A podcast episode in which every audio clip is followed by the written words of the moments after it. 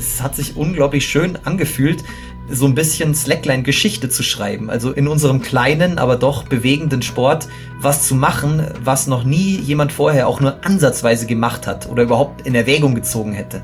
Und es fühlt sich so schön an, sich selber zu 100% zu vertrauen. Ja, es, es ist das Gefühl der höchsten Freiheit für mich.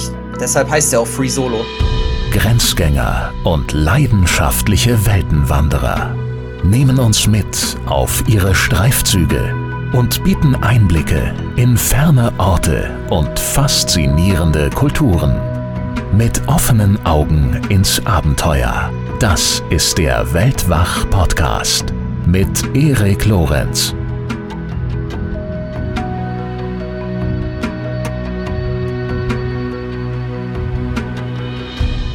Das Gefühl der höchsten Freiheit. Der Gast dieser Episode findet es hoch oben in der Luft, über einem gähnenden Abgrund, auf einem schmalen, wackeligen Band, über das er ungesichert balanciert. Friedi Kühne ist Profi-Slackliner und vielfacher Highline-Weltrekordhalter.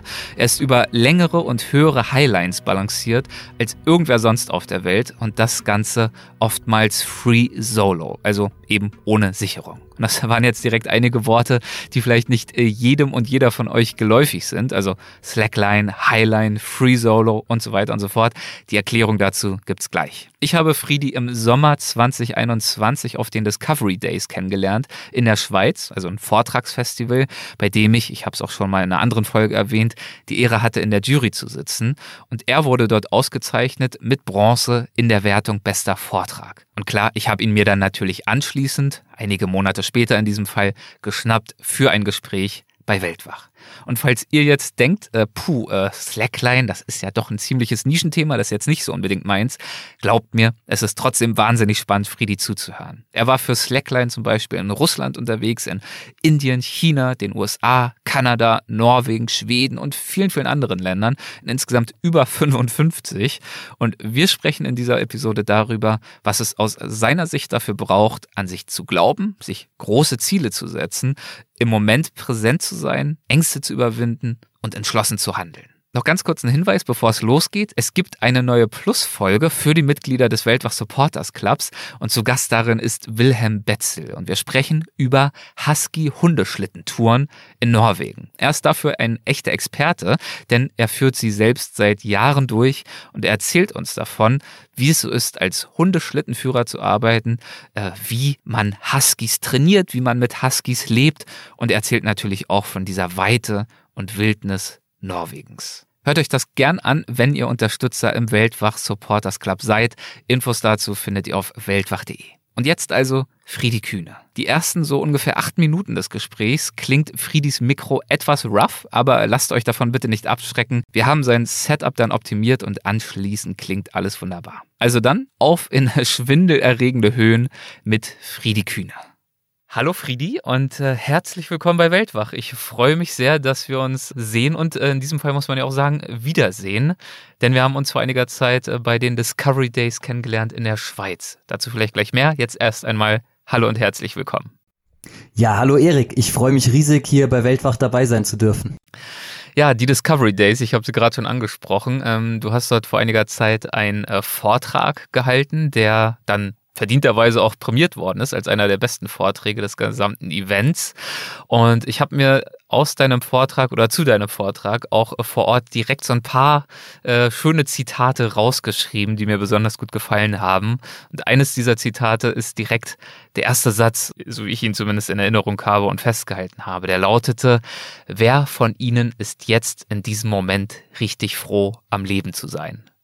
Das ist natürlich ein guter Satz für einen Einstieg, ähm, schafft Aufmerksamkeit. Und du hast den Satz ja auch nicht ohne Grund ausgesprochen, beziehungsweise diese Fragen gestellt. Denn du wolltest auf etwas ganz Bestimmtes hinaus, etwas, das ich zumindest erstmal als lebensgefährlich durchaus auch einschätzen würde. Und mit so einer Situation hast du uns dann auch in deinem Vortrag beeindruckt, mit mindestens einer solchen Situation. Und wenn ich an deinen Vortrag zurückdenke, an diese Situation, die mir da gerade vorschwebt, ähm, dann sehe ich eine ziemlich spektakuläre Kameraaufnahme. Ich also wahrscheinlich ein Drohnenflug. Die Kamera bewegt sich über ein dicht bewaldetes Gebiet. In der Mitte des Waldes äh, strömt so ein klarer Fluss entlang und dann plötzlich offenbart sich, während die Kamera sich weiter bewegt, eine ziemlich stroffe, steile und auch äh, ziemlich hohe Klippe, über die sich dieses Wasser, dieses Wasserfalls dann ergießt. Wo befand sich diese Klippe und was ist das für eine Gegend gewesen, die du da gezeigt hast in diesem Teil deines Vortrags? Ja, das war der Hanlen Wasserfall in Kanada, um genau zu sein, im nördlichen British Columbia, also mitten in der Wildnis. Und äh, dieser Wasserfall, der rauscht da 400 Meter äh, senkrecht in die Tiefe. Und wir haben mehrere Highlines von Klippe zu Klippe links und rechts des Wasserfalls aufgebaut. Und ähm, diese Aufnahme, die du beschrieben hast, war meine Begehung dieser ähm, der Line, die da direkt unmittelbar vor dem Wasserfall aufgespannt war. Und äh, Line heißt in dem Fall also Slackline oder in dem Fall ja wahrscheinlich eher noch Highline. Was ist unter so einer Slack oder einer Highline zu verstehen? Ja, ganz genau. Also Slackline ähm, heißt ja auf Deutsch übersetzt lockeres Band und ist im Grunde genommen eine modernere Form des Seiltanzes. Also wir spannen ein zweieinhalb Zentimeter breites, flaches, elastisches Band spannen wir zwischen Bäumen und da dann später irgendwann auch über Schluchten, zwischen Berggipfeln, zwischen Hochhäusern. Und das nennt sich dann Slacklinen. Und ähm, Slacklinen in einer gewissen Höhe, vielleicht so ab zehn Metern Höhe, allgemein einfach Slacklines, die so hoch sind, dass man sie ähm, mit Sicherung laufen muss, um äh, im Falle des Absturzes äh, Unglück zu vermeiden. Das, mhm. dann sprechen wir von Highlines. Und Highli Slacklinen, um genau zu sein, Highlinen, das ist meine Leidenschaft und das ist auch das, wovon ich in dem Vortrag erzählt habe. Und diese Highline dort in Kanada über dem Wasserfall, wie hoch war die? Ja, die war 400 Meter hoch. Die war unmittelbar neben dem Wasserfall und ähm, ja, circa 10 Meter neben der Slackline stürzt das Wasser ungebremst 400 Meter in die Tiefe. Das war ähm, definitiv eine meiner höchsten Highlines, die ich je gemacht habe. Und bedeutete ja auch, wenn es denn gelingen würde, sogar ein Rekord, soweit ich weiß. Genau, denn diese Szene, die du da beschreibst, das war eine Free-Solo-Begehung, also eine ungesicherte Highline-Begehung und das war damals vor fünf Jahren die längste ungesicherte Highline-Begehung und damit hatte ich dann einen Free-Solo-Highline-Weltrekord aufgestellt. Free Solo äh, kennt man ja als Begriff äh, aus dem Klettersport. Ich vermute mal, dass hier das gleiche gemeint ist, nämlich ungesichert im Klettersport ungesichert an die Felswand, in deinem Fall ungesichert auf diese Highline. Ganz genau, also Free Solo bedeutet ja frei und alleine. Das heißt, man ja. ist da ohne Klettergurt und ohne Seil unterwegs. Das heißt natürlich, man ist auch völlig auf sich alleine gestellt und ähm, trägt da jetzt maximale Verantwortung für sein Handeln. Und ähm, es darf nichts schiefgehen das ist natürlich für mich jetzt, der ich da so höre, äh, schwer vorstellbar. Ähm, kannst du uns vielleicht mal mitnehmen in, äh, hin zu den Momenten und in die Momente unmittelbar, bevor du dich dann auf diese Highline begeben hast? Ähm, wie fühlt sich das an, wenn du weißt, ich stehe jetzt hier oben am Abgrund und werde mich gleich hinausbegeben, mich trennen noch ein, zwei Schritte hinausbegeben auf dieses dünne, dünne, dünne, flexible Band, äh, das mich vor der schieren und endlosen Tiefe zu bewahren versucht oder ich versuche mich zu bewahren, indem ich hoffentlich das Gleichgewicht halten kann. Ja, also das war ja auch ähm, das, was ich in dem Vortrag auf den Discovery Days wirklich mhm. versucht habe, nämlich die Zuschauer, die ja in aller Regel selber keine Slackliner sind und sowas noch nie gemacht haben, es maximal irgendwo gesehen haben, vielleicht auf YouTube. Ich, ich will natürlich versuchen, euch dieses Gefühl ein bisschen zu vermitteln. Mhm. Aber meistens bleibt es nur bei einem Versuch, denn ich muss immer wieder ganz ehrlich gestehen, wenn man es selber nie macht, dann kann man nicht 100, wahrscheinlich nie 100 Prozent verstehen, wie sich das anfühlt und auch warum man dann sowas macht. Aber ja, ich versuche es natürlich immer wieder gerne. Also ich denke, man kriegt dann auch, also zum Beispiel bei dem Vortrag oder auch im Gespräch mit, man, äh, man bekommt wahrscheinlich mit, dass mir das sehr viel bedeutet und dass es mich sehr viel glücklich macht. Das ist ein riesen Teil meines bisherigen Lebensinhalts ausmacht. Und ähm, ich habe halt das Slacklinen ähm, so ein bisschen auf die Spitze getrieben. Also ich habe das äh, jetzt schon mittlerweile über elf Jahre lang intensivst gemacht. Das ist meine allergrößte Leidenschaft. Also ich liebe es einfach, auf dem schmalen Band durch die Luft zu balancieren. Und dann bin ich halt irgendwann darin auch so gut geworden und so selbstsicher, dass ich ähm, ja, dieses, ähm, wie soll ich sagen, dieses kleine Abenteuer, also klein im Sinne von, weil das nicht viele Leute machen, dieses abenteuerliche Reich des Free Solo Highlines betreten. Und das ist natürlich ähm, in, in meinen Augen die Königsdisziplin des Balancierens. Mhm. Ja, wenn man keine Sicherung mehr braucht, wenn man sich wirklich 100 Prozent ähm, seiner eigenen Fähigkeiten sicher sein muss und sich auf nichts anderes mehr verlassen muss. Und dieses äh, Verlassen bedeutet natürlich, dass du dich eigentlich nur noch auf genau eine einzige Sache verlassen kannst und darfst. Und das bist in diesem Moment dann schlussendlich natürlich du selbst. Genau, also es geht, es geht einfach darum, alle anderen Faktoren aus dem Leben für ein paar Minuten vielleicht zu verdrängen oder vielleicht einfach auszublenden und sich einfach nur mit sich selber und der unmittelbaren Umgebung zu beschäftigen. Also es ist auch was ganz, was ganz ursprüngliches. Es vermittelt mir so ein ganz, ähm, ja, pures, ähm, unverfälschtes Glücksgefühl. Natürlich spielt auch der Adrenalinrausch ein bisschen eine Rolle, aber auf jeden Fall ähm, auf der Highline bin ich dann nur für mich selber verantwortlich und auch nur mir selber Rechenschaft schuldig. Und das ist ein sehr ähm, schönes Gefühl, auch ein Gefühl von Freiheit, muss ich ehrlich gestehen. Dann würde ich äh, vorschlagen, bevor wir gleich mal versuchen äh, zu verstehen, worauf es beim Free Solo und beim Slackline insgesamt ankommt und warum du dich nach vielleicht äh, der Wahrnehmung von Außenstehenden wie mir in auch eine solche Gefahr begibst, scheinbar, würde ich vorschlagen, dass wir vielleicht erstmal einen Schritt zurück machen und einmal schauen, wie das überhaupt alles angefangen hat. Ähm, erzähl uns doch mal, wie du äh, ursprünglich überhaupt zum Slackline gekommen bist. Ja, ich war, bevor ich das Slackline entdeckt habe, war ich leidenschaftlicher Turner und Kletterer. Und in einem Kletterurlaub im Jahr 2009 müsste das gewesen sein, ähm, mhm. hatten so ein paar Kumpels von mir, hatten da eine Slackline am Campingplatz aufgebaut. Und immer, wenn wir gerade nicht am Klettern waren und da irgendwie vorbeikamen an dieser Slackline, äh, sind die darüber gelaufen. Und ich habe es auch mal ausprobiert. Es war unfassbar schwierig für mich am Anfang. Ähm, sehr frustrierend. Also es hat nur gewackelt und ich konnte keinen Schritt. Ich wusste dann noch nicht, dass das ganz normal ist. Also ich dachte, ich wäre irgendwie untalentiert. Ich habe den Sport dann auch irgendwie, habe das total blöd gefunden, habe zu meinen Freunden gesagt, hey, was wollt ihr eigentlich? Das ist doch nur so ein komischer Trend, ne? Was wollt ihr denn alle mit eurem Slackline? Aber irgendwie war ich schon ein bisschen neidisch, dass die das halt schon konnten und ich noch nicht. Und dann habe ich da mit lauter Trotz immer und immer wieder versucht, drüber zu laufen und habe richtig angefangen zu trainieren. Und als ich dann die ersten Schritte geschafft habe, dann bin ich richtig süchtig danach geworden, nach diesem Gefühl des über den Boden schwebens. Ja, und als wir dann aus dem Urlaub zurückkamen, da habe ich mir dann sofort meine eigene Slackline gekauft und ähm, habe sie dann äh, eigentlich fast jeden Nachmittag ähm, auf dem Spielplatz äh, neben unserem Garten aufgebaut und habe dann da geübt selbstständig, immer hin und mhm. zurück balancieren, dann irgendwann die ersten Tricks und Kunststücke, ähm, habe halt so ein bisschen das, was ich davor vom Turnen kannte, ein bisschen übertragen. Und ja, also ich, ich wollte da immer mehr davon und dann auch irgendwann immer höher hinaus. Genau, höher hinaus ist ja ein gutes Thema. Warum wolltest du immer mehr davon? Also kannst du dir aus heutiger Sicht erklären, was an diesem Slackline äh, dich so sehr angesprochen hat? Und zum Zweiten, wann kam dann und warum kam dieser äh, Faktor Höhe dazu?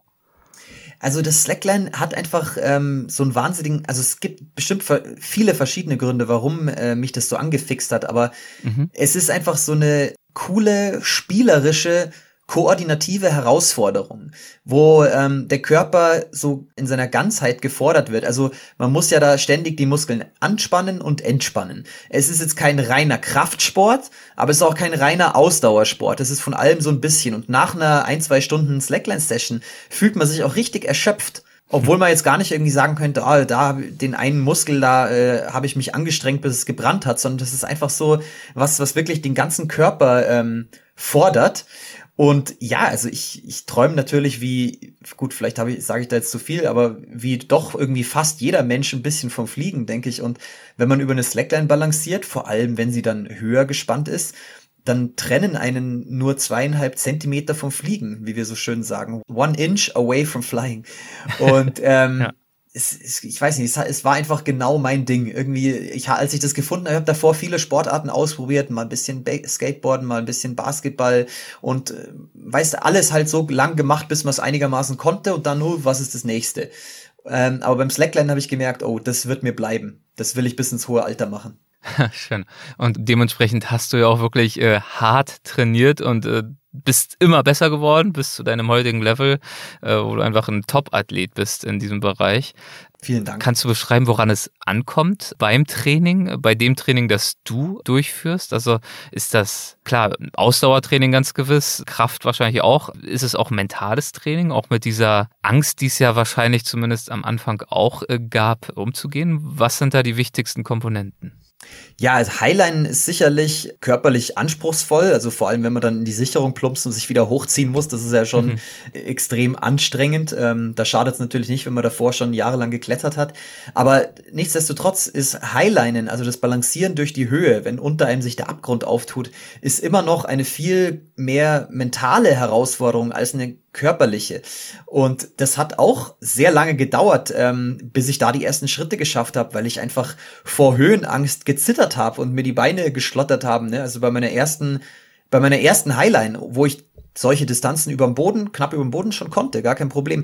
Bei meiner ersten mhm. Highline, da konnte ich gar nichts. Also da konnte ich mich überhaupt nicht entspannen und diese schönen Ausgleichsbalancebewegungen machen, die halt auf der Slackline nötig sind, sondern da hat alles in mir blockiert und ich bin nach einem Schritt sofort in die Sicherung gefallen. Habe sicherlich auch noch einen ordentlichen Angstschrei losgelassen. das ist war einfach die die Höhenangst, die jeder von uns so ein bisschen in sich trägt, manche mehr, andere weniger.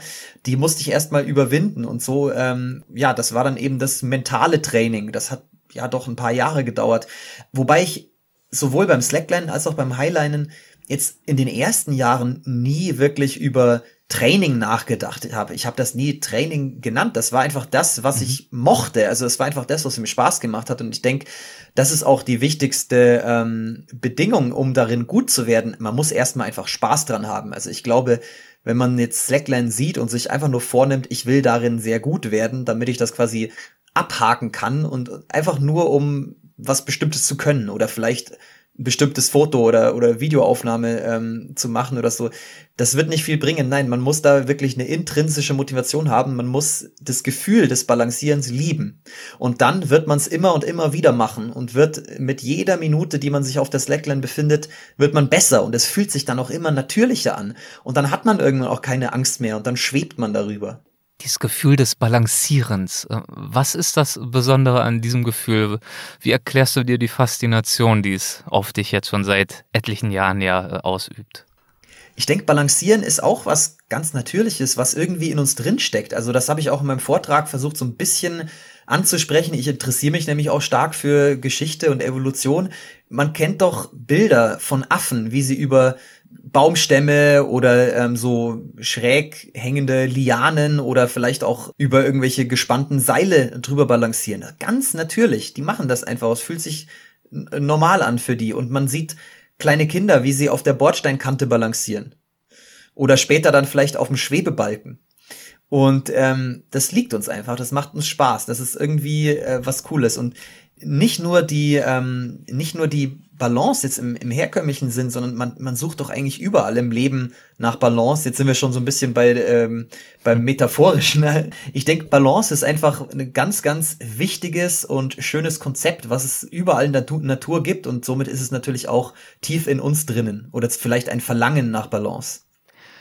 Wie sieht's äh, in deiner mit deiner Balance aus, was so deine Lebensgestaltung insgesamt anbetrifft. Also es begann ja natürlich logisch als äh, Hobby, das Slackline. Mittlerweile genau, genau. machst du das durchaus auch ähm, professionell, hast Sponsoren, ähm, hältst Vorträge und so weiter, gibst Workshops. Du bist aber ja an sich auch äh, studierter Lehrer. Ähm, wie versuchst du das beides äh, heute zu balancieren? Ja, die letzten Jahre, also bis vor einem Jahr war ich tatsächlich hauptberuflich nur Slackliner. Mhm. Äh, habe also auch alle Zeit und alle Energie da reinstecken können und das, das war wundervoll. Es hat mir wahnsinnig viel gegeben. Jetzt ist es immer noch so, dass es das höchste Gefühl für mich ist. Aber ich habe jetzt auch den Lehrerberuf ergriffen, den ich ja auch ähm, ja, gelernt habe. Das war unter anderem deshalb so, weil ähm, irgendwann die Corona-Krise kam und dann war es als freiberuflicher Sportler und Show-Act, war es dann nicht mehr so einfach, sage ich jetzt mal. Ja. Und ähm, ich habe aber auch in den Jahren davor immer Spaß dran gehabt, den Sport an andere weiterzugeben und Leuten das beizubringen und, und die Begeist mit der Begeisterung anderer anzustecken. Und ich denke, also jetzt, jetzt habe ich mein erstes Jahr als Lehrer hinter mir und ich fühle mich eigentlich in dem Beruf ganz gut aufgehoben. Und siehe da, ich habe tatsächlich mit den Nachmittagen und Wochenenden und Ferien doch noch genug Freizeit, um den Sport voll auszuleben und um ihn auch noch auf einem sehr hohen Level professionell zu betreiben. Also es gibt jetzt zwar weniger, ähm, sage ich mal, internationale Wettbewerbe und e Events im Slackline und sowas, aber das liegt halt einfach an der aktuellen Situation auf der ganzen Welt. Nichtsdestotrotz mache ich den Sport weiter und, und ich liebe es nach wie vor so wie in den ersten Minuten. Was sagen deine Schülerinnen und Schüler zu deinen äh, Slackline-Abenteuern? Ähm, ja, die, ich glaube, die finden, ich denke, oder vielleicht ist es Wunschdenken, ich, ich hoffe, die finden das irgendwie ganz cool. Also äh, könnte ich mir auch vorstellen. die sprechen mich da jetzt nicht dauernd an oder so. Ich weiß aber, dass mir ein paar meiner eigenen Schüler äh, auf Instagram folgen oder das auch auf Facebook und YouTube schon gesehen haben, was ich da so mache. Und ähm, ich hoffe nur, dass sie ähm, ja einerseits sich halt nur gute Seiten abschauen, keinen Quatsch machen oder so.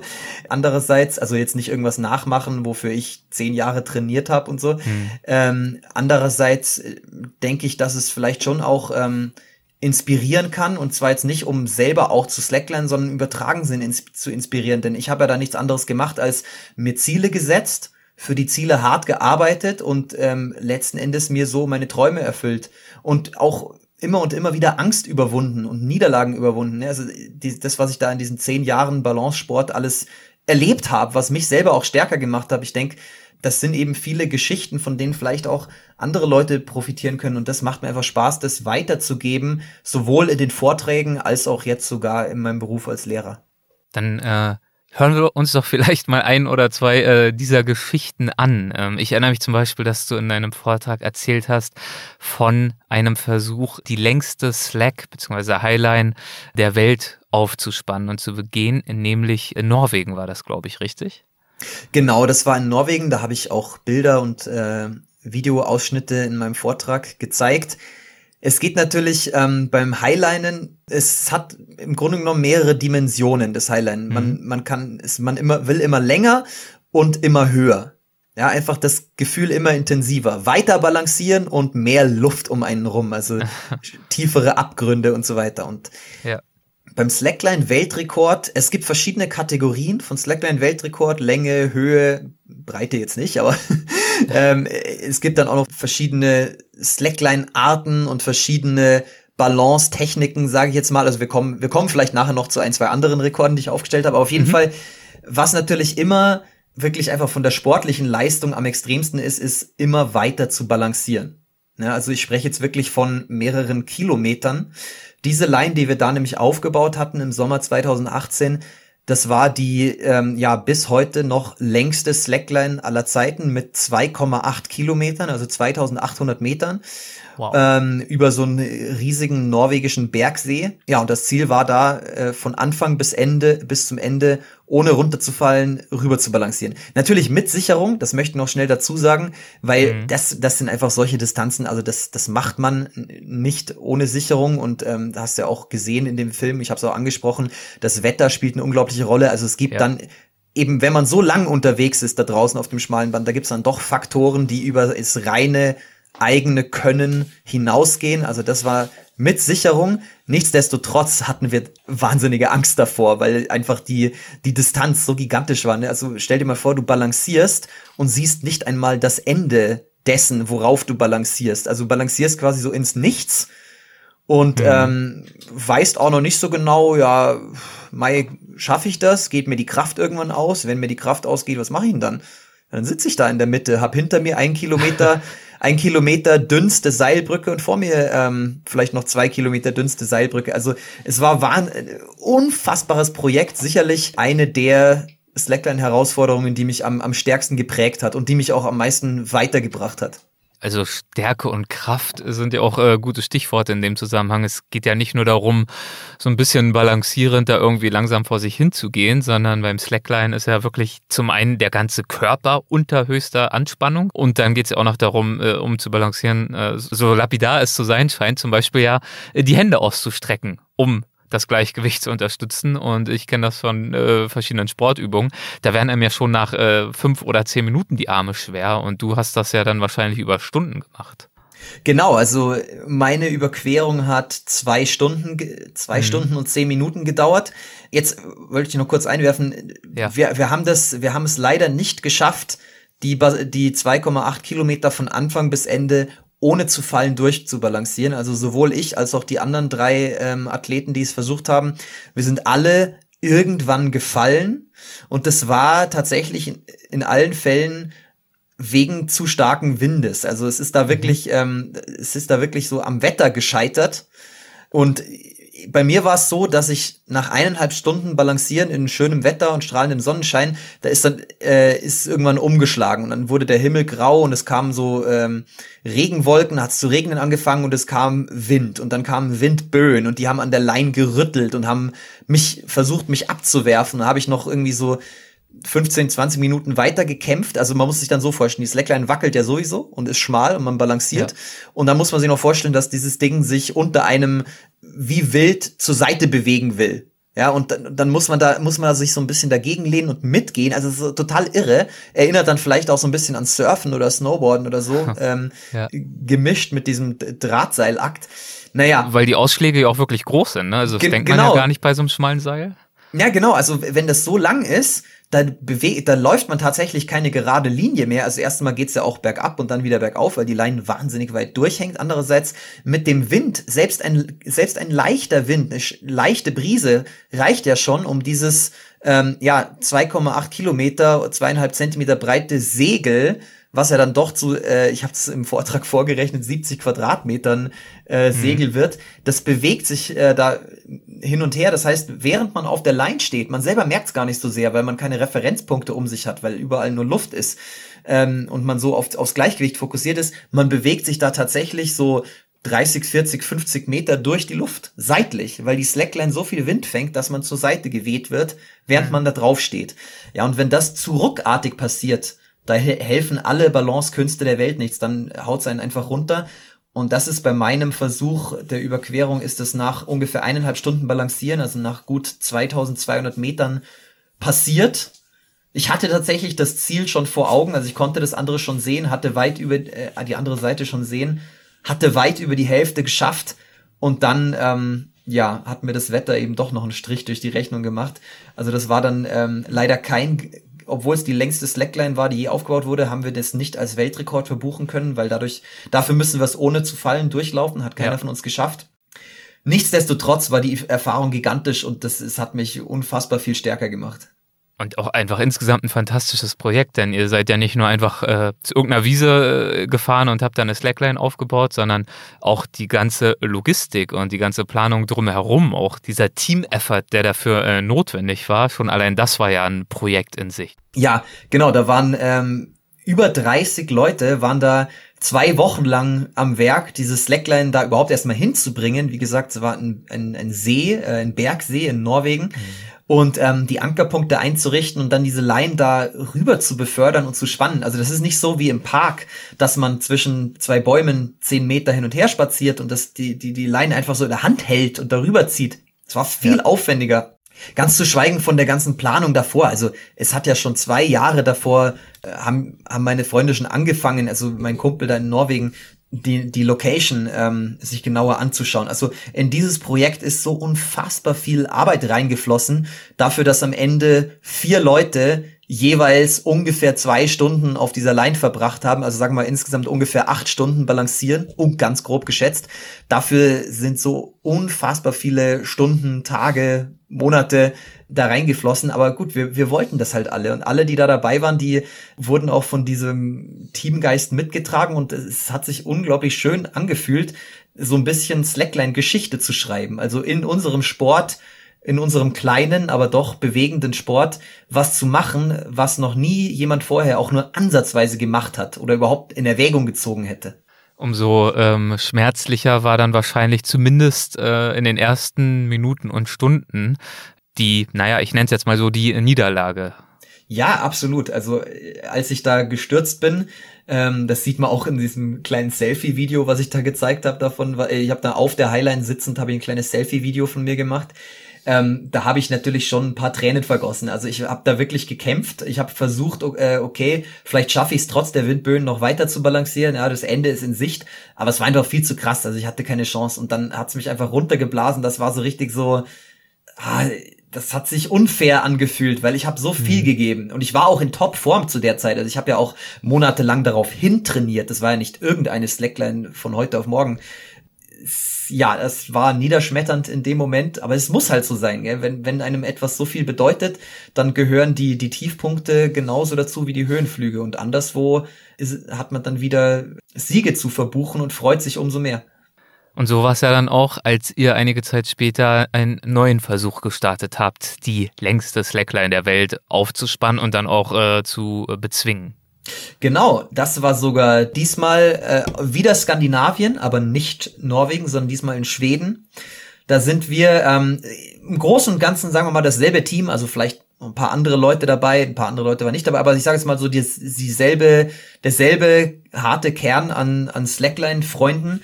Wir sind dieses Mal nach Schweden gereist und haben dort an den sogenannten Laportenbergen, die Laportenberge, Laporten heißt, äh, habe ich mir sagen lassen, heißt Tor zu Lappland, also Pforte zu Lappland, das sind zwei gigantische Berge äh, mit einem gigantischen Tal dazwischen. Die Bergspitzen sind 2100 Meter auseinander, äh, voneinander entfernt. Das heißt, die Distanz, die wir da zu balancieren hatten, war kürzer als, ähm, als die zuvor in Norwegen.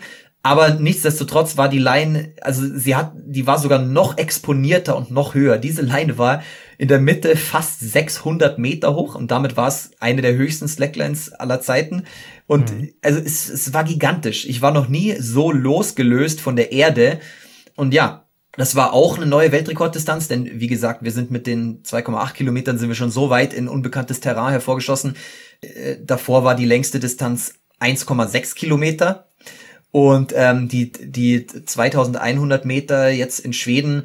Das war gigantisch, aber ich sage jetzt mal mit dieser Vorgeschichte war es dann tatsächlich irgendwie fast schon einfach für uns, denn dieses Mal hatten wir mit dem Wetter auch noch Glück. Und zwar richtiges Glück, also fast schon unverschämtes Glück. Oder vielleicht auch nicht, weil vielleicht hatten wir uns das Glück verdient durch die harte Niederlage Jahre zuvor, durch die ja. harte Arbeit. Auf jeden Fall hatten wir dieses Mal eine Woche lang wirklich strahlenden Sonnenschein und überhaupt kein Wind. Kein Regen und kein Wind. Hm. Und so, und so haben wir es dann tatsächlich auch alle vier geschafft, komplett rüber zu balancieren ähm, von Anfang bis Ende ohne zu fallen. Also wir hatten vier Begehungen, vollständige Begehungen dieser Line.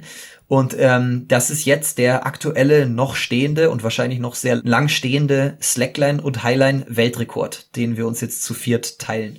Also dann beim zweiten Versuch endlich ideale Bedingungen vorgefunden. Genau. Ideale sowas. Bedingungen wie man ja. Äh, sie braucht, um so einen Rekord aufzustellen äh, und ideale Bedingungen, wie man sie ja wahrscheinlich auch sich wünscht und sie auch braucht, äh, wenn es um Free Solo geht. Da haben wir auch schon drüber gesprochen. Denn da ist dann ja Scheitern nun wirklich keine Option mehr, sondern da musst du dir deiner Sache komplett sicher sein, deinen eigenen Fähigkeiten hundertprozentig vertrauen. Wie sicher bist du dir denn deiner Sache kurz vor einer Free Solo Begehung? Also gibt es nicht immer irgendwelche kleinen Restzweifel? Ja, also Free Solo ist tatsächlich noch mal eine andere Nummer als Mitsicherung. Das ist noch mal ein völlig andere, völlig anderes mentales Level, auf das man sich da begibt, würde ich sagen. Wie gesagt, sehr schwierig, ähm, das äh, nicht Slackliner zu vermitteln. Mhm. ich, ich versuche es gern immer wieder und wahrscheinlich werde ich werde ich mir dann äh, ein, werde ich dann auf einige ähm, Vergleiche und Metaphern mit anderen Aktivitäten zurückgreifen. Auf jeden Fall das Wichtigste, was ich vorab sagen muss, es steckt einfach jahrelanges Training dahinter. Also für mich, für mich fühlt sich Slackline balancieren, das fühlt sich nicht wackelig an für mich. Das ist so für mich, wie wenn du auf einem Gehsteig gehst oder von mir aus auf einem halben Gehsteig. Also auf, wenn du einfach nur auf, sag ich mal, eine schmale Linie über den Boden gehst und der Boden mhm. muss noch nicht mal wackeln ähm, und du kannst jeden Tritt ganz gemütlich voreinander setzen. Man kennt ja auch diese gigantischen Hängebrücken, wo man sich am Geländer festhalten kann, die auch gar nicht viel Trittsicherheit erfordern, nur dass es halt hoch, äh, dass es halt sehr tief runter geht und deshalb man den, den Nervenkitzel so ein bisschen spürt. Aber es ist nicht, es ist nicht sportlich anspruchsvoll, darüber zu gehen. Und ähm, ein bisschen so ist es halt bei mir mit dem Slackline geworden. Also ich, ich fühle mich da einfach zu Hause drauf. Und wenn ich so eine Slackline unzählige Male hin und her gehe mit Gurt und die Bedingungen passen, sprich wenn das Wetter perfekt ist, kein Wind weht und ich in perfekter körperlicher Verfassung bin, dann kommt irgendwann der Moment, also wenn ich das will, wenn die Line auch schön ist, ich will das nicht bei jeder Slackline, aber manchmal da spüre ich es quasi einfach, dann will ich den Gurt ablegen und mich da ohne Sicherung drauf begeben. Und ja, was ist das für ein Gefühl in, de, in den Minuten davor? Also es ist natürlich schon ein Nervenkitzel. Also ich merke, dass etwas Großes bevorsteht. Hm. Aber es ist, ähm, ja, das ist auch wieder Thema Balance. Also es, ist, es hält sich so genau die Waage. Es kippt nie in richtige Angst über. Also ich fühle mich nicht, mir wird da jetzt nicht irgendwie mulmig und sehr unangenehm, sondern ich fühle mich eher so ein bisschen unter Strom die Sinne werden auf einmal geschärft, wenn man merkt, okay, jetzt steht was auf dem Spiel, jetzt muss ich mich zusammenreißen. Die Sinne sind geschärft, man merkt, dass, äh, dass der ganze Körper ja mit Adrenalin geflutet wird und das verschafft einem auch irgendwie so eine erhöhte Aufmerksamkeit, schnellere Reflexe, man schafft vielleicht sogar größere Kraftaufwände. Ja, und, und wie gesagt, ich laufe ja davor etliche Male mit Gurt und ich lasse dann auch gar nicht mal so viel Zeit verstreichen. Also zum Beispiel da bei der, ähm, beim Free Solo Weltrekord in Kanada, an dem Wasserfall, da bin ich die Line zehnmal mit Gurt hin und her gelaufen und dann auch total langsam. Also ich habe mir schon mit Gurt vorgestellt, okay, ich darf ja. nicht fallen, ich darf nicht fallen. Bin dann natürlich auch nie gefallen. Dann habe ich irgendwann, bin ich am Ende angekommen, habe den Gurt einfach abgelegt, zwei Minuten später wieder raus und los. Aufgestanden, mhm. das, das Mindset, also mein, meine körperliche und mentale Verfassung war perfekt. Ich war komplett im Flow, ich war fokussiert, habe mich von nichts außenrum ablenken lassen und bin einfach drüber balanciert. Wie viel kriegst du dabei, wenn du, wenn du da draußen stehst auf diesem Seil, Kanada, nochmal zur Erinnerung, 400 ja. Meter hoch am Wasserfall, der mit einer brachialen Gewalt ungefähr 10 Meter von dir entfernt da über den Felsen trost und in die Tiefe stürzt. Wie viel bekommst du da von alledem überhaupt mit, was um dich rum so vor sich geht? Ja, also wie gesagt, die, die Außenwelt hört eigentlich auf zu existieren. Also, beziehungsweise sie wird reduziert auf das schmale Band, was vor dir liegt. Ne, und immer nur auf den nächsten Schritt. Also ich denke auch, ich denke noch nicht mal drüber nach, dass ich da irgendwann drüben ankomme. Oder ich versuche es zumindest. Ne? Ich verdränge ja auch gewisse äh, Gedanken auf der Slackline. Ich konzentriere mich nur auf den nächsten Schritt, auf meine Körperhaltung, auf meine Atmung. Der Wasserfall, der hat trotzdem, ist nicht, nichtsdestotrotz war der unfassbar laut und, und mächtig und ist mhm. neben mir in die Tiefe gerauscht. Das heißt, ähm, ich hatte so in meinem, in meinem linken Blickfeld war ein guter Teil, also so knapp die Hälfte meines Blickfelds war wirklich sich bewegende Wassermasse, die in die Tiefe stürzt. Also das hat diese Line noch mal noch besonderer gemacht. Nicht, nicht nur die Distanz und die Höhe und dass es ohne Sicherung war, sondern dieser Wasserfall, der hat mich wirklich dran erinnert, es geht bergab. Ne? Also wenn du etwas fallen siehst, dann weißt ja. du, okay, fallen, ähm, fallen ist real. Fallen kann, ja. Kann passieren. Die, die Schwerkraft wird mir gerade demonstriert sozusagen.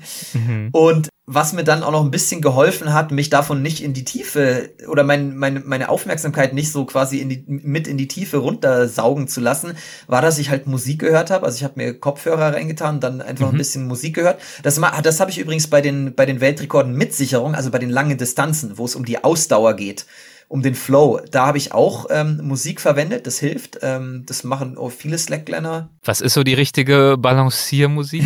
ist natürlich jetzt die ähm, offensichtliche Frage. Ja, das ist absolut ähm, Geschmackssache. Also viele ja. Freunde von mir hören da völlig andere Dinge wie ich. Äh, ich habe, ich liebe elektronische Tanzmusik, äh, vor allem so ähm, Trance und Techno-Musik. Und mhm. das ist, das ist für mich genau das Richtige, um ähm, über eine Highline zu balancieren. Vor allem, wenn ich alles um mich herum vergessen will, weil diese Musik natürlich sehr, einerseits ist die Musik sehr antreibend, andererseits ist sie auch ähm, minimalistisch. Also es gibt ja keine Songtexte.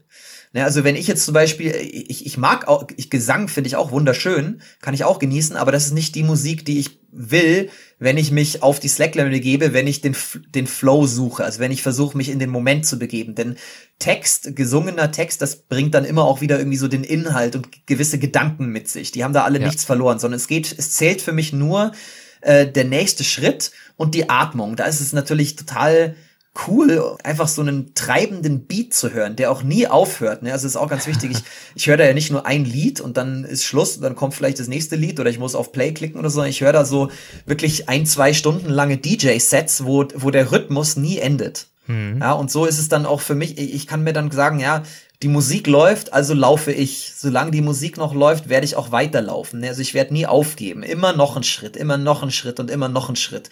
Das ist so ein bisschen das Mindset, was ich auf der Line suche und dann auch finde. Und da, da hilft mir die Musik halt manchmal. Du hast gerade erwähnt, dass du dort in Kanada vorher schon äh, zehnmal hin und her gelaufen bist mit Sicherung und dann beim elften Mal äh, sie dann abgelegt hast schlussendlich, hast wahrscheinlich dadurch ja auch nochmal zusätzlich Selbstvertrauen getankt. Ähm, Klar. Ich weiß, ich habe schon gefragt und du hast zum Teil ja auch schon darauf geantwortet, aber ich frage trotzdem nochmal, warum ist dieses Bedürfnis, dann dieses letzte bisschen Sicherung abzulegen, so groß, dass äh, dieses Restrisiko, äh, dass du das für dich eingehst und eingehen möchtest? Warum ist es sozusagen in gewisser Weise offenbar ein Mangel, im Notfall dann noch in dieses dünne Seil zu fallen im Worst Case? Also in irgendeiner Art und Weise muss ja für dich diese Bedeutung der elften Begehung eine andere haben als die der zehnten oder Bedeutung oder das Gefühl, was du dabei hast. Absolut, absolut. Also das ist, äh, das bedeutet mir wahnsinnig viel und hat mir wahnsinnig viel gegeben.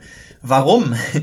Die, ähm, die Sicherung und der, der Klettergurt und die Knoten, mit denen ich mich dann mit dieser Line verbinde, das, das sind alles, sage, wenn ich es jetzt mal über, ich sag's jetzt etwas überspitzt, mhm. das fühlt sich für mich, manchmal fühlt sich das so ein bisschen wie künstliche äußere Elemente an, die mit mir selber und meinen eigenen Fähigkeiten eigentlich nichts zu tun haben.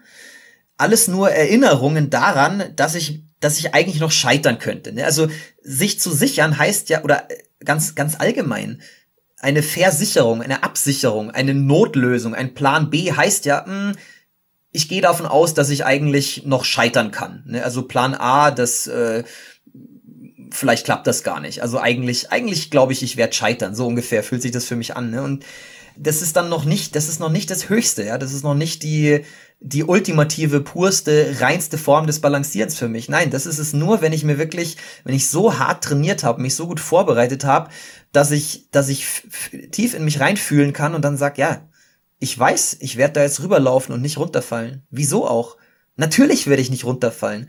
Der, der Gedanke, dass man das Gleichgewicht verliert, wird dann völlig absurd. Und es fühlt sich so schön an, sich selber zu 100% zu vertrauen. Und es ist, es ist wirklich eigentlich, ähm, ich habe da ja auch so ein Video davon gezeigt und danach kommt dann natürlich dieser, wenn man es dann äh, am anderen Ende ankommt und es geschafft hat, dann äh, kommt natürlich so dieser, dieser Jubelschrei. Also er bricht aus mir raus.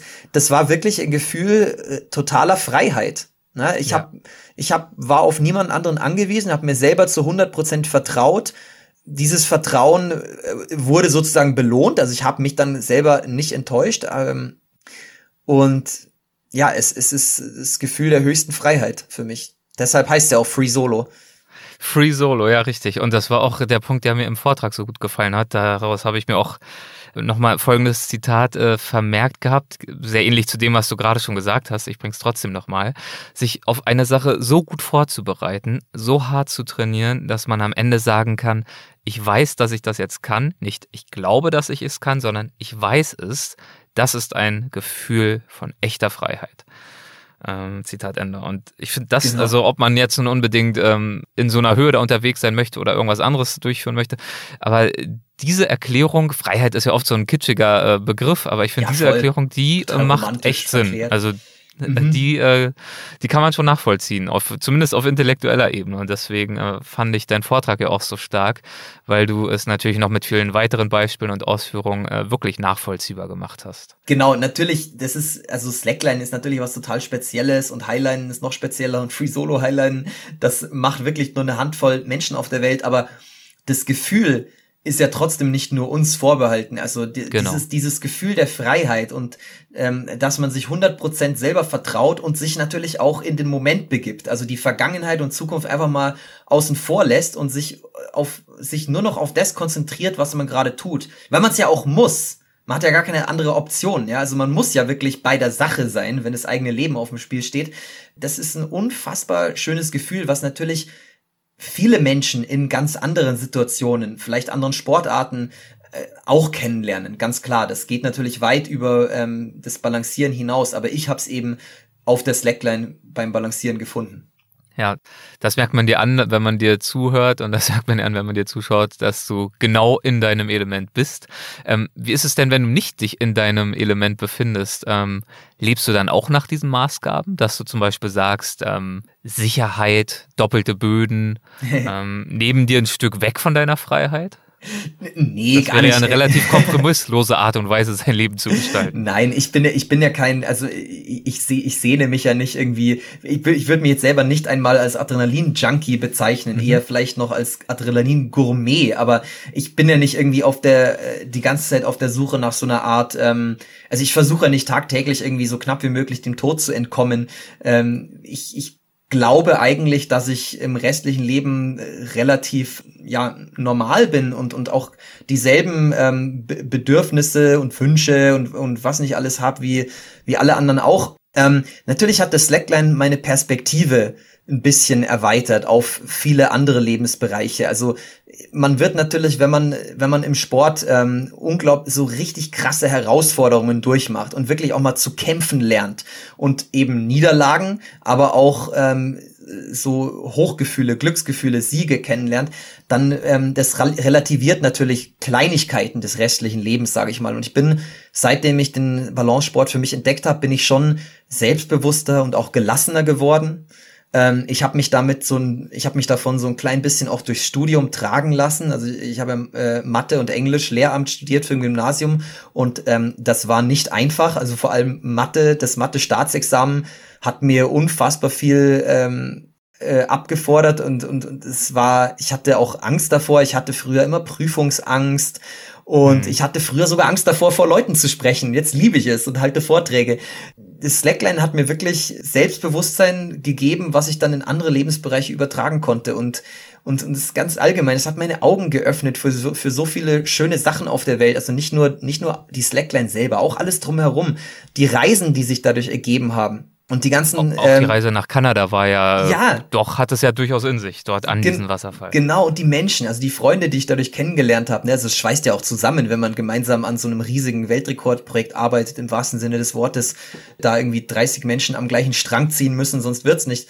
Also es, es war einfach ähm, eine Bereicherung für mein ganzes Leben und nichtsdestotrotz lebe ich mein Leben eigentlich relativ normal dahin. Also jetzt bin ich auch Lehrer und, und ähm, gehe im Supermarkt einkaufen und zahle Steuern und schaue abends hin und wieder mal Netflix und so weiter. Aber Hin und wieder, natürlich. genau, hin und wieder. Also hin und wieder dann mal zehn Folgen am Stück. Aber ähm, nichtsdestotrotz schaue ich natürlich, also es, die Abenteuer gehen ja weiter. Ne? Also äh, nach dem Weltrekord ist vor dem Weltrekord. Die nächsten Projekte sind schon am Horizont. Und selbst wenn es dann mal ein paar Monate dauert, selbst wenn man dann mal ein paar Monate normal ohne Adrenalinrausch äh, vor sich hin lebt, dann hat man doch die Erinnerung an diese Momente und ich schaue mir natürlich auch hin und wieder dann gerne auch mal ein Bild oder ein Video von, von diesen ähm, Aktionen an und, und das, das, da kann ich ganz, ganz lang davon zehren. Also auch wenn diese Be Begehung da über dem Wasserfall nur zehn Minuten gedauert hat, das, das, da kann ich mein ganzes Leben lang werde ich was davon haben und die Erinnerung, die wird mir immer gut tun und mich dran erinnern, dass ich mutig bin und, und dass ich auf, dass ich mir selber vertrauen kann. Auch, auch noch in 50 Jahren werde ich das, werde ich mich daran erinnern können und werde da, da irgendwie ein positives Gefühl für meine ähm, ja, jetzige Situation ziehen können. Das gilt für die Erinnerung an diese Begehung dieser Highline. Das gilt aber ja vielleicht auch für den einen oder anderen Moment, der dann sich drumherum noch ereignet bei so einer Begehung. Im Falle der äh, kanadischen Slackline-Begehung ähm, denke ich da, das hast du auch in einem Vortrag erwähnt, an eine Begegnung, die du hattest, als du dann nach der Überquerung äh, dich auf den Rückweg begeben hast, auf die andere Seite. Da bist dann, glaube ich, irgendwie durch den Wald und über eine Brücke und zurück, richtig? Ja, ja, genau. Übrigens, sehr, sehr eleganter Übergang, Erik. Äh, das war jetzt sehr, es war sehr geschmeidig. Ähm, ja, ich habe, es sind natürlich nicht, es sind natürlich nicht nur diese, ähm, ja, in Anführungszeichen heroischen Momente und so, sondern äh, natürlich hat man da wahnsinnig viel Spaß auch drumrum, auch abseits der Slackline. Und ich hatte eine wirklich komische Situation, an die ich mich mit Freuden zurückerinnere und von der ich auch mit Freude in meinem Vortrag erzählt habe. Und zwar war es so, dass ich auf der, als ich ähm, nach der Free Solo Begehung ähm, an der anderen Seite des Wasserfalls ankam, da musste ich irgendwie wieder zurückkommen. Und ich hatte keinen Gurt dabei und die Sicher also das Sicherungsseil war auf der anderen Seite. Ich war da einfach, ich war da ganz alleine. Also ich hatte da nur quasi ähm, mein Handy, meine Kopfhörer und mich selber und die Klamotten, die ich mhm. trage. Aber ich hatte nicht einmal Schuhe an. Und ähm, ich wollte jetzt wollte kein zweites Mal äh, Free Solo über die Slackline laufen, also der Moment war gut und dann war aber auch vorbei. Der, ähm, dann, der, dann musste die Konzentration wieder auf andere Dinge und dann ähm, ja war ich gezwungen etwas weiter flussaufwärts ähm, ja, den Fluss dieses Wasserfalls zu überqueren. Da, äh, da war so ein äh, Steg, so eine lange Holzbrücke, bin ich da drüber spaziert. Und obwohl das jetzt, sage ich mal, wirklich in der Wildnis war, also ähm, sehr weit hoch oben im Norden British Columbias, da gab's, gibt's trotzdem immer mal wieder Wanderer, die einem begegnen. Ja, also das war im August und da waren auch ein paar andere Leute unterwegs. Nicht viele, aber man ist sich da begegnet, weil es eben dieser Wanderweg war. Und dann bin ich rüber spaziert und dann kamen mir so zwei ähm, Wanderer in kompletter Tracking-Ausrüstung entgegen mit Rucksack und ähm, Tracking-Stecken und sowas, die da halt unterwegs waren. Und in der Mitte der Brücke äh, sind wir ein bisschen langsamer geworden. Ich habe irgendwie Hallo gesagt, aber ich war sicherlich noch total ähm, ja total aus dem Häuschen und war bestimmt mit den Gedanken ganz woanders. War ich war sicherlich hibbelig. Mög möglicherweise ist sogar die Musik noch gelaufen, mein Kopfhörer und ich habe vielleicht noch so ein bisschen getanzt beim Laufen. Also ich, ich habe sicherlich einen komischen Anblick abgegeben. Und dann haben die mich so von oben bis unten, bis unten gemustert, die beiden Wanderer, und ihre Blicke sind letzten Endes an meinen Füßen hängen geblieben. Und dann hat der eine äh, mich angeschaut, total schockiert und gesagt, Are you hiking barefoot? That's completely crazy. Und der andere hat dann gesagt, hey, it's, it's dangerous to walk barefoot. Und äh, ich wusste nicht, was ich sagen soll. Ich habe da hab dann einfach nur irgendwie äh, gegrinst. Mir haben sowieso noch völlig die Worte gefehlt. Aber das war natürlich total komisch in dem Moment, weil es doch irgendwie das hat natürlich untermalt, ähm, dass alles relativ ist. Ja, also ganz die, genau. Ja. Wenn die, wenn die gewusst hätten, was ich da 15 Minuten zuvor gemacht habe, dann hätten Zwar sie auch sich barfuß. Ja, genau. Aber das dann, war nicht das Hauptproblem an der Sache. Dann, dann hätten sie vielleicht das Barfußwandern überhaupt nicht als verrückt ja. betrachtet. Ja? Alles ist relativ. Aber für die war das halt irgendwie so total ungewöhnlich und und äh, abgefahren, dass man da ohne ohne Ber ohne Wanderschuhe ähm, durch diese Gegend läuft. Und ja, es mhm. ist ja auch außergewöhnlich, aber es war sicherlich nicht äh, es hat, hat mir sicherlich an dem Tag kaum Mut abverlangt, da barf barfuß spazieren zu gehen. Aber für andere ist es halt extrem.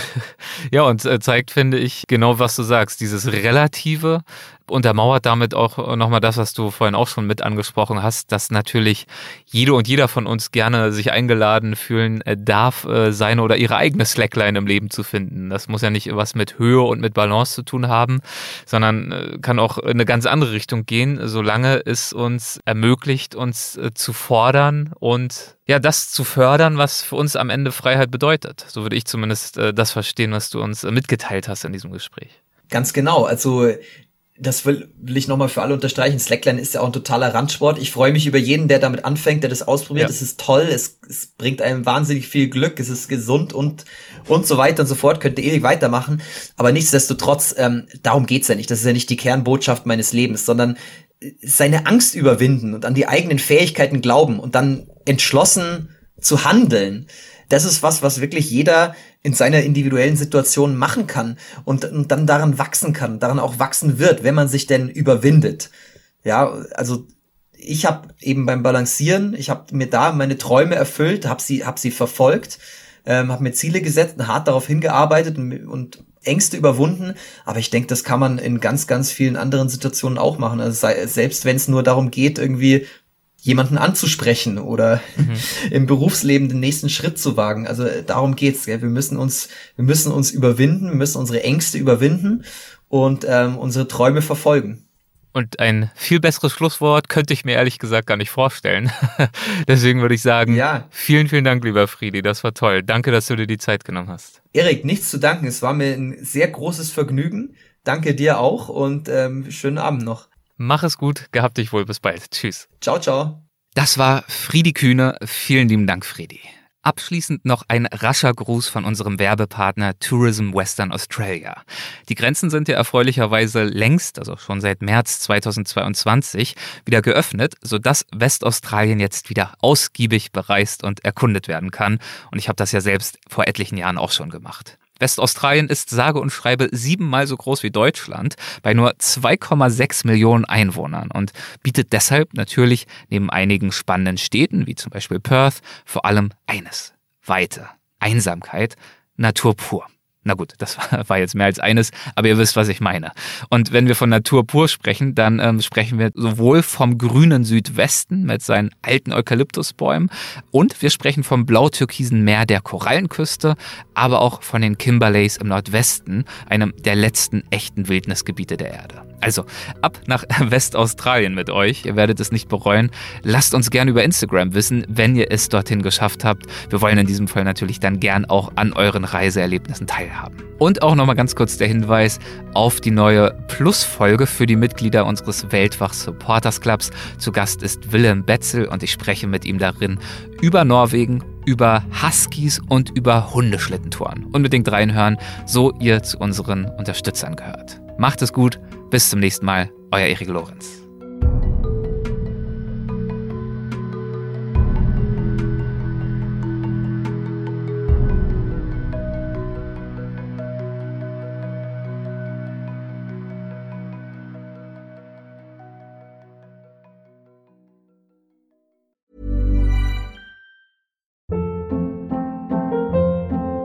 Hold up. What was that? Boring. No flavor. That was as bad as those leftovers you ate all week. Kiki Palmer here, and it's time to say hello to something fresh and guilt-free. Hello Fresh. Jazz up dinner with pecan-crusted chicken or garlic butter shrimp scampi. Now that's music to my mouth. Hello Fresh. Let's get this dinner party started. Discover all the delicious possibilities at hellofresh.com.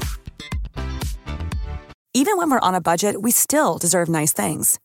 Quince is a place to scoop up stunning high-end goods for 50 to 80% less than similar brands. They have buttery soft cashmere sweaters starting at $50, luxurious Italian leather bags, and so much more. Plus, Quince only works with factories that use safe, ethical, and responsible manufacturing. Get the high-end goods you'll love without the high price tag with Quince.